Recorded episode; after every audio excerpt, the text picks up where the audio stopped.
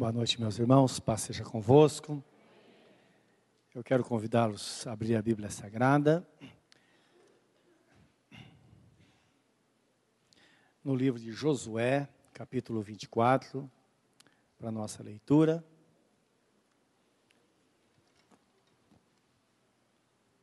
E antes da leitura, vamos orar, porque Deus fala conosco através da Sua palavra. Querido Deus, Alimenta-nos com tua palavra nesta noite, ensina-nos, guarda-nos, fortalece-nos, cura-nos, liberta-nos, abre portas para o teu povo.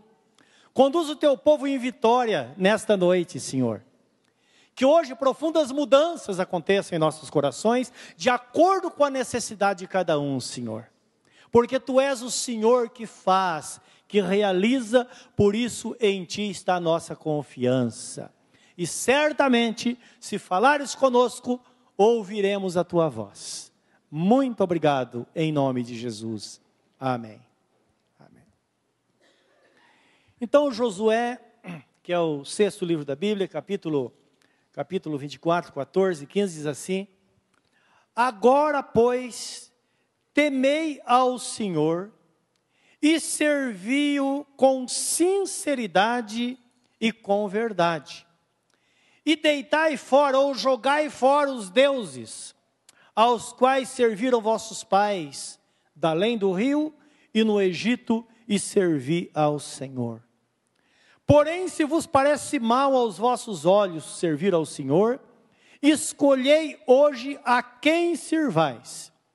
Se os deuses a quem serviram vossos pais, que estavam da além do rio, ou os deuses dos amorreus, em cuja terra habitais, Porém, eu e a minha casa serviremos ao Senhor. Este é o mais alto propósito de Deus para a vida do crente. Mas o que me admira nesse texto é que o nosso Deus, ele nos coloca numa posição de tanta liberdade que o texto deixa bem claro que ninguém deve servir a Deus forçado ou contrariado mas com entendimento e com alegria. Você serve a Deus com alegria? É isso mesmo que você quer? Aqui o povo de Israel estava, tinha terminado uma etapa muito importante e dura da vida deles. Os irmãos sabem que é quase que natural na vida do ser humano ele vencer a maré e se afogar na praia. Sabe o que significa isso? Pessoa está lutando contra as ondas para não se afogar. Quando chega na praia, se sente totalmente salva e se descuida e acaba se afogando. Então, a palavra veio para este povo exatamente num, numa circunstância dessa. Eles passaram 40 anos de luta no deserto, e se você lê os cinco livros da Bíblia, você vê as maravilhas que Deus fez, mas vê também as fraquezas, porque Deus se revelou no deserto ao povo de Israel, mas o povo de Israel também se revelou no deserto, porque ali foram expostas todas as suas fraquezas e fé que eles tiveram em Deus. Então, coisas grandiosas aconteceram. E agora eles estavam para entrar na terra de Canaã. Josué estava assumindo o comando da, da, da nação, porque Moisés havia sido levado para a presença de Deus. Então a Bíblia fala que Deus levou Moisés consigo antes de ele entrar na, na, na terra de Canaã e ordenou que Josué assumisse o comando deste povo. E Josué já tinha vivido 40 anos com Moisés, 40 anos de obediência no deserto. Ele estava com Caleb lá quando eles foram sondar a terra, não é? E ele foi verdadeiro. Tudo indica aqui que ele, a sua esposa e filhos viviam na presença do Senhor. Ele tinha conseguido esta proeza. Em meio a todas as provações do deserto, ele conseguiu manter-se firme nos caminhos do Senhor. Então ele sabia que agora estava chegando um novo tempo. Um tempo muito mais fácil do, do que os 40 anos que passaram no deserto. Isso, teoricamente se eles não fraquejassem. E aqui o propósito é que era que eles mantivessem o mesmo ânimo, a mesma força. Por quê? alguns achavam que depois de vencer todos os inimigos do deserto, eles entravam na terra de Canaã e não tinha mais inimigos. Não, os inimigos também estavam lá. Lembra que a Bíblia Sagrada fala que o inimigo, ele está também nos lugares celestiais. Lugar celestial é nossa área de influência. Primeiro, a nossa mente é um lugar celestial. E o inimigo trabalha na nossa mente, se deixarmos. Por isso que alguém já disse que mente vazia é a oficina de Satanás. Porque ele trabalha, é um lugar celestial, um lugar onde o nosso Deus exerce toda a influência. É na nossa mente que ele coloca as impressões dos nossos pensamentos, mostrando-nos o caminho que devemos seguir. Nós sabemos que é na nossa mente que nós temos os grandes pensamentos e descobertas. Tudo está na nossa mente. Ele toca no nosso espírito, mas imediatamente nós já raciocinamos e sabemos o caminho que devemos seguir. Até o nosso louvor passa pela nossa mente. Por isso que está escrito lá em Romanos, é, capítulo 12, 1, 2, diz assim: Eu vos rogo pelas misericórdias de Deus, que apresentei os vossos corpos em sacrifício vivo, santo e agradável a Deus, que é o vosso culto racional. E não vos conformeis com este mundo, mas transformai-vos pela renovação da vossa mente, para que experimenteis a boa, perfeita e agradável vontade do Senhor. Então é isso, é, esse é o propósito maior de Deus. Isso que Josué, aqui sendo usado por Deus, está orientando os seus compatriotas para que eles entrassem na nova etapa, mas não baixassem as guardas, ou a guarda, mas que mantivessem firmes, para que pudessem então viver uma vida plena na presença do nosso Deus. Eles não tinham o que fazer a não ser ouvir esse conselho e seguir o caminho. Os irmãos sabem que às vezes é ilusão. Embora a Bíblia Sagrada que, mostra que existem dois caminhos, mas é ilusão para nós pensarmos que existem dois caminhos. Para nós, na verdade, existe só um caminho. É como o apóstolo Pedro disse, livro de João, capítulo 6, quando Jesus falou que ele era o pão da vida, e eles não entendiam muito o que estava acontecendo, e você sabe quando não há entendimento, imediatamente pode gerar desinteresse. E algumas pessoas começaram a sair, a ir embora. E de repente Jesus percebe que somente alguns ficaram de redor dele. E Jesus, voltando para eles, disse: Escutem, vocês não querem ir também? Pedro disse: Senhor, a quem iremos nós, se só tu tens as palavras de vida eterna? Se nós pensarmos um pouco, Pense em você. O que você faria da sua vida se não fosse Jesus? Se você não tivesse um caminho a seguir?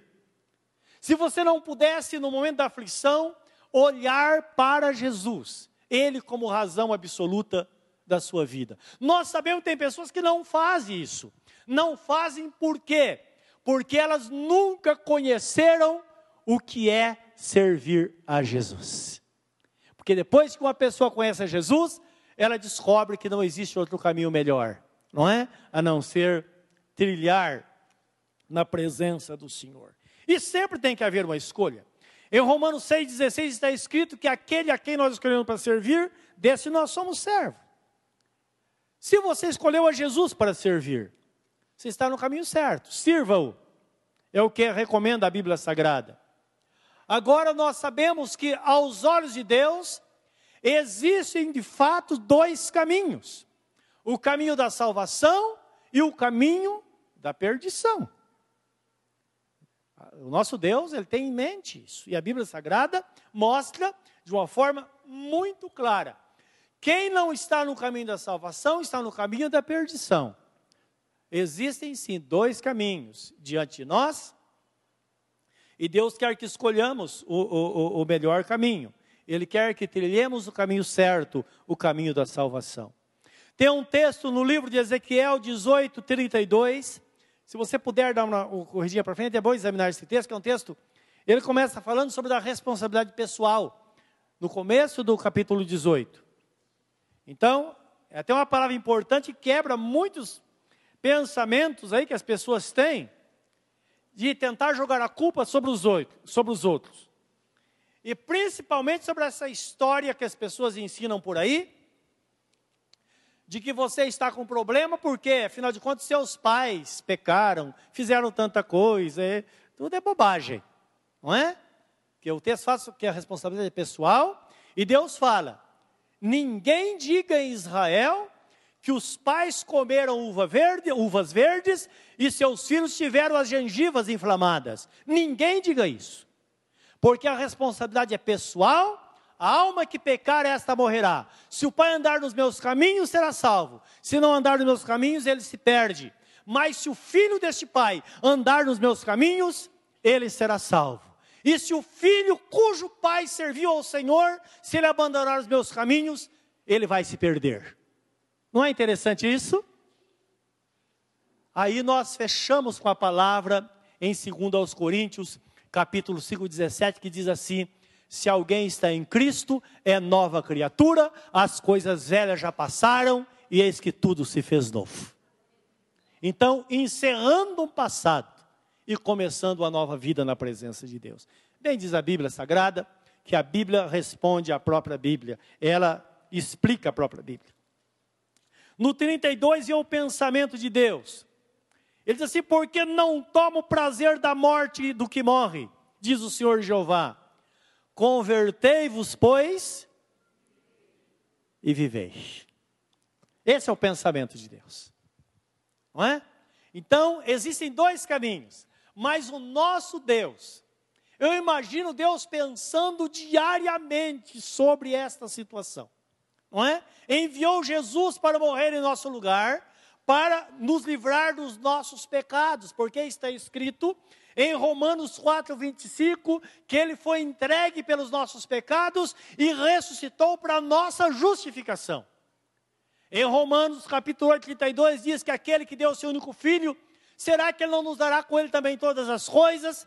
Sim, Deus que deu Jesus por nós, ele faz qualquer negócio para que você possa entrar nos céus, desde que a palavra dele não seja negada. O desejo dele é que vivamos na sua presença para todo sempre. E ele diz aqui: Eu não tomo prazer na morte do que morre. Eu quero que todos se convertam e vivam. É isso que Deus quer. Por isso que Josué aqui, ele chama o povo de Israel antes da entrada da terra, terra prometida e diz: Agora, pois, tema o Senhor e sirva-o com sinceridade e em verdade. Esse é o desejo de Deus e a resposta nossa deve ser a resposta que o povo deu a, a, a Josué, dizendo: sim, nós serviremos ao Senhor de todo o nosso coração. Mas Josué disse: ainda que vocês não sirvam, eu e minha casa, nós serviremos ao Senhor. E você e eu devemos ter este pensamento. Mesmo que Deus o livre, todos abandonem os caminhos do Senhor, que na tua casa todos virem as costas para o Senhor, você permaneça firme com o Senhor. Permaneça firme, porque lá na frente, hora ou outra, eles vão quebrar a cara e vão voltar, e você será a referência para que eles voltem para os caminhos do Senhor. Isso é a vontade plena de Deus. Tanto é que Tiago, o irmão de Jesus, ele escreve dizendo, no capítulo 5, 20, ele diz assim: Irmãos, se algum de vós tem se desviado da verdade, saiba que alguém que fizer, alguém que converter um pecador do seu mau caminho, salvará a alma da morte e cobrirá a multidão de pecados. Então, indicando que Deus, ele não desiste daqueles que se desviam. Mais uma coisa ele faz: ele preserva, ele guarda aqueles que estão no caminho, para que esses que estão no caminho sejam instrumentos nas mãos dele, para trazer as ovelhas perdidas àqueles que abandonaram o caminho do Senhor. Guarde isso no seu coração. Esse é o, é o, grande propósito de Deus na nossa vida. Versículo 14, ele diz assim: Agora, pois, temei ao Senhor e serviu com sinceridade e com verdade. E deitai fora os deuses aos quais serviram vossos pais, além do rio do Egito, e servi ao Senhor. Aqui, esse texto nos, dá, nos traz um grande ensinamento, que lança luz sobre a vida diária de cada família hoje. Porque nós sabemos que ainda hoje tem pessoas que têm medo de romper a relação com a religião dos pais. Os pais foram idólatras. Os pais, por falta de entendimento, não serviram ao Senhor. E existem pessoas que dizem: não, eu não posso fazer isso. Eu vou magoar minha mãe. Eu vou magoar meu pai.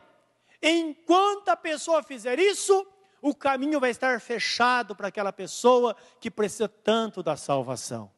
Porque a promessa parte daquele que é salvo. Por isso que está escrito em Atos, capítulo 16, 32 ou 31, crê no Senhor Jesus Cristo e será salvo, tu e a tua casa. Primeiro nós, depois através de nós, aquelas pessoas a quem nós amamos serão alcançadas por Deus, porque esta é a mais perfeita vontade do Senhor. E é assim que faziam os nossos irmãos no passado. Eles rompiam com tudo e serviam ao Senhor de todo o coração. Agora, o resultado disso, meus irmãos, é que Deus vai nos abençoar e vai nos guardar onde nós estivermos. E feliz é a pessoa que tem esse propósito no coração. Porque se ela permanece firme, Deus vai fazendo, as coisas vão acontecendo, e Deus vai movendo céus e terra para fazer cumprir a sua palavra, porque Jesus Cristo disse: Passarão céus e terra, mas as minhas palavras não hão de passar. A Bíblia está repleta de promessas. E todas as promessas, elas são para nós, para mim e para você. Lembra que o apóstolo Pedro, na sua palavra em Atos capítulo 2, 39, ele diz assim, 39 em diante, ele diz assim: Porque a promessa diz respeito a vós, a vossos filhos e a todos aqueles que estão longe e a todos quantos Deus nosso Senhor chamar. Então a promessa é para aquele que está em Cristo. Então nunca pense, ah, aquele recebeu porque merece mais. Não. Nem a salvação, nem as bênçãos nós conquistamos por mérito. Não. Os méritos estão em Jesus. Por isso que está escrito em Efésios 2:8, porque pela graça sois salvos por meio da fé. Isso não vem de vós, é dom de Deus, não vem por obras para que ninguém se glorie. Ninguém pode bater no peito e dizer, não, é porque eu mereço, porque estou sendo abençoado. Não, nós somos abençoados por causa da nossa dependência da pessoa bendita de nosso Senhor Jesus Cristo. Por estarmos em Cristo.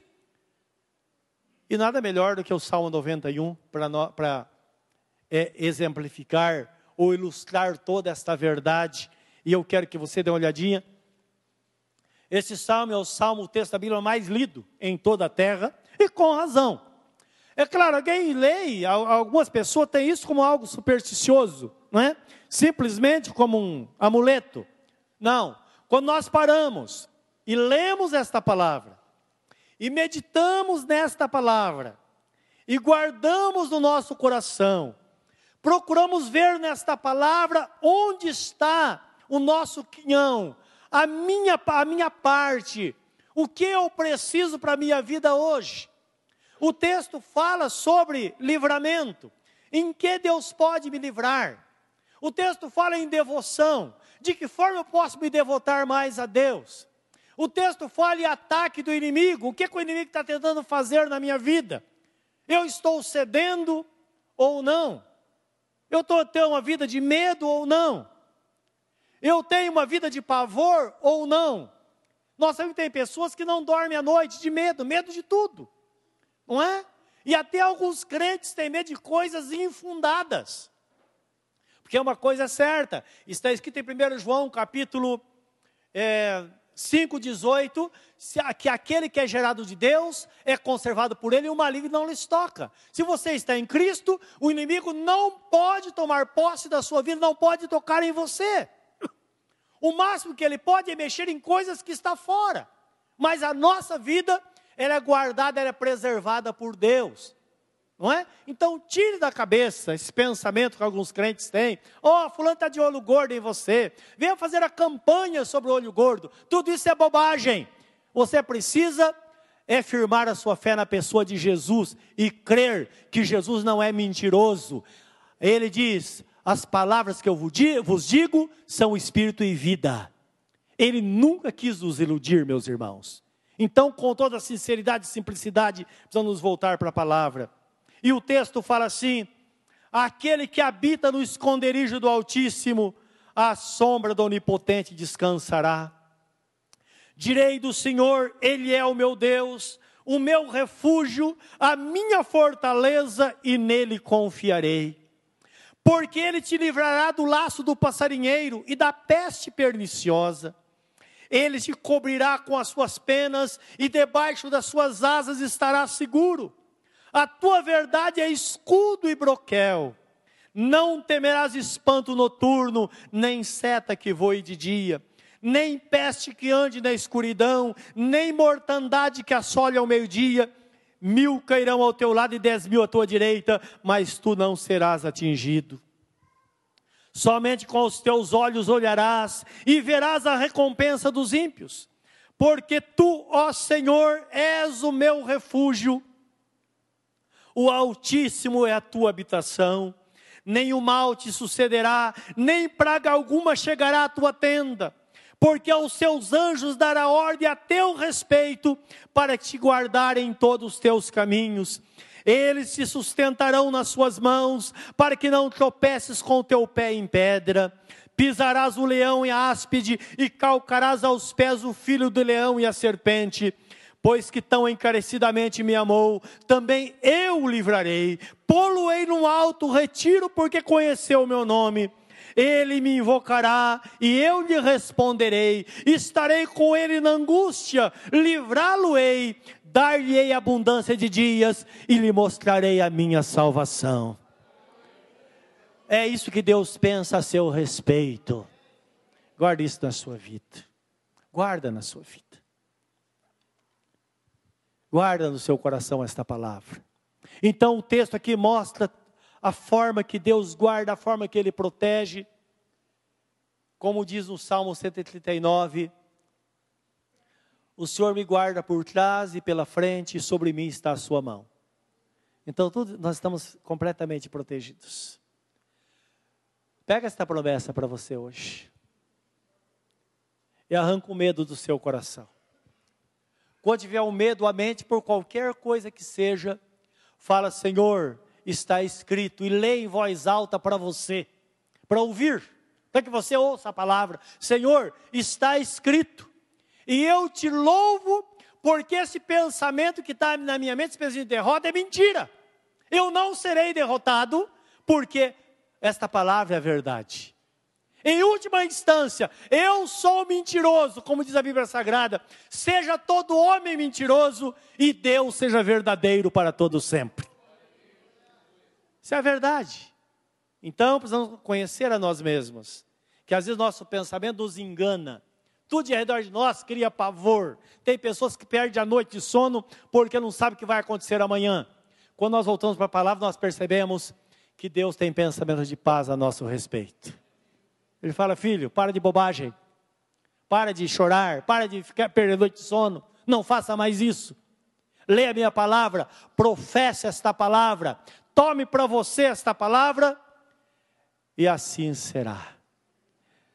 Foi pensando nisso que Jesus Cristo disse: se tiver fé fé do tamanho de um grão de mostarda, procura conhecer um grão de mostarda. Você quase não dá nem para ver. Depois dos 40, nem pensar em enxergá-lo. Não é? Mas de tão pequeno que ele é. Ele disse: não precisa ser uma grande fé, não. Fé pequenininha. Não precisa ter mais que isso, não. Deus nos conhece. Ele quer que essa fé bem pequenininha esteja só nele, só no Senhor. Que haja um rompimento com tudo. E a sua fé esteja somente no Senhor, para que você possa triunfar, viver de fato no esconderijo do Altíssimo e descansar à sombra do Onipotente. Nesta noite, lance-se nos braços do Senhor e deixe que Ele cuide de você, Ele vai continuar cuidando. Curva o seu semblante na presença do Senhor.